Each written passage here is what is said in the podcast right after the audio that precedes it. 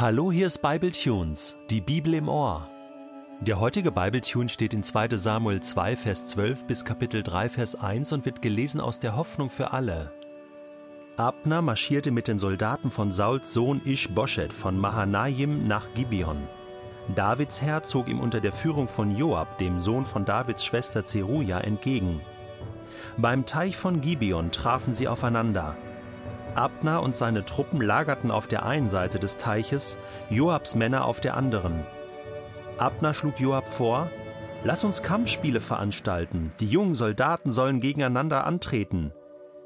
Joab war einverstanden, und so stellte jede Seite ihre Kämpfer. Zwölf für Ish-Boschet und den Stamm Benjamin und zwölf für David. Als der Kampf begann, packten die Gegner einander an den Haaren und jeder stieß dem anderen das Schwert in die Seite.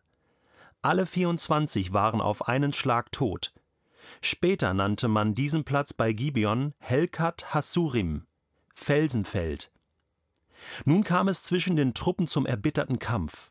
Abner und seine israelitischen Soldaten unterlagen Davids Heer und ergriffen die Flucht. Auch Joabs Brüder Abishai und Asael, die Söhne von Davids Schwester Zeruja, nahmen an der Schlacht teil. Asael war schnell und flink wie eine Gazelle. Er jagte dem fliehenden Abner nach und ließ sich durch niemanden aufhalten. Plötzlich drehte Abner sich um und rief: Bist du es, Asael? Ja, ich bin es, antwortete er. Abner schrie: Hör auf, mich zu verfolgen, kämpf doch lieber mit einem der jungen Soldaten, an den du vorbeigerannt bist. Ihm kannst du Rüstung und Waffen abnehmen. Aber Asael ließ sich nicht umstimmen und lief weiter. Ich warne dich, drohte Abner. Verfolge mich nicht länger, sonst zwingst du mich, dich zu töten. Wie könnte ich dann deinem Bruder Joab noch in die Augen sehen? Doch Asael hörte nicht auf ihn. Da stieß Abner ihm das hintere Ende seines Speeres mit solcher Wucht in den Bauch, dass es am Rücken wieder herauskam. Asael brach zusammen und starb. Jeder, der vorbeikam und ihn dort liegen sah, blieb entsetzt stehen. Auch Joab und Abishai jagten Abner nach. Als die Sonne unterging, kamen sie zum Hügel Amma. Er liegt gegenüber von Giach an der Straße, die von Gibeon in die Wüste führt. Die Männer vom Stamm Benjamin sammelten sich um Abner und folgten ihm auf einen Hügel. Abner rief zu Joab hinüber: Wie lange soll das Schwert noch morden?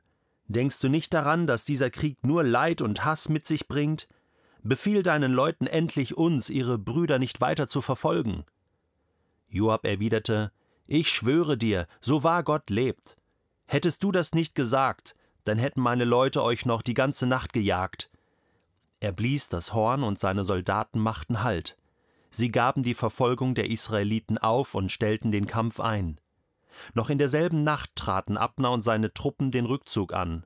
Sie marschierten durch die Jordanebene, überquerten den Jordan und gelangten schließlich durch die Schlucht wieder nach Mahanaim. Nachdem Joab die Verfolgung Abners abgebrochen hatte, sammelte er seine Männer um sich. Außer Asael waren weitere neunzehn Soldaten gefallen. Doch ihre Gegner hatten viel größere Verluste zu beklagen.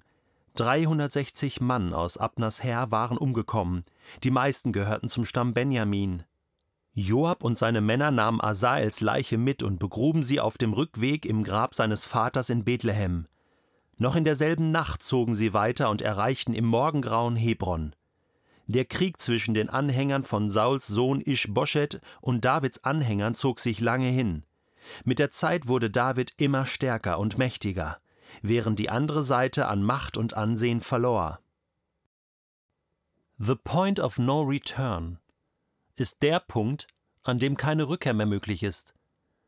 The point before the point of no return ist die Stelle auf einem Fluss, an dem du noch umkehren, anhalten oder rausspringen kannst, bevor du von einem tödlichen Wasserfall mitgerissen wirst. Aus Spaß kann ganz schnell bitterer und tödlicher Ernst werden. Aus einem lustigen Spiel wird ein hasserfüllter Kampf. Plötzlich rutscht einem ein falsches Wort heraus oder ein Witz landet zu tief unter der Gürtellinie. Ein Kräftemessen wird plötzlich zu einem Krampfkampf, bei dem es nur noch Sieger und Verlierer geben darf. Die Schläge und Tritte werden immer fester, die Waffen immer schärfer und tödlicher bis es nur noch Mord und Totschlag gibt. Das, was Israel als Volk zur Zeit Davids erlebte, war der Anfang vom Ende. Das Ende war nicht Nordreich gegen Südreich. Nein, nein, sondern der Untergang des Nordreichs durch die Assyrer und der Untergang des Südreichs durch die Babylonier, der Untergang des Volkes Gottes. Und der Anfang findet sich genau hier. Ein lustiges Spielchen. Zunächst. Doch spätestens bei Asael wird deutlich, blinder Hass und Wut steuern ihn. Die totale Überheblichkeit führen dazu, dass nichts und niemand ihn mehr aufhalten kann. Der Punkt, an dem keine Rückkehr mehr möglich ist oder war, wurde längst von ihm überschritten. Und da er sehr schnell laufen konnte, hat er die Stoppschilder und roten Ampeln noch nicht einmal bemerkt. Asal bezahlte mit seinem Leben damit. Abner war sein tödlicher Wasserfall. Und das war erst der Anfang vom Wahnsinn in Israel, dem auserwählten Volk Gottes. Und die Moral von der Geschichte ist eine Frage an dich und mich. Wen oder was verfolgst du? Saul, Saul, was verfolgst du mich? fragte Jesus den späteren Apostel. Manchmal verfolgen wir nicht nur die falschen Dinge im Leben, wir verfolgen Jesus. Und mit jedem weiteren Schritt gehen wir dem Abgrund entgegen und merken nicht, wie der Feind Runde für Runde gewinnt. Das ist Menschen im Alten wie im Neuen Testament passiert. Es passiert auch uns heute. Deswegen halte an, sofort, atme durch, ganz tief, sei still still und ehrlich und frage Gott, gehe ich noch in die richtige Richtung oder laufe ich verkehrt? Verfolge ich falsche Ziele und egoistische und narzisstische Pläne oder folge ich dir, Jesus?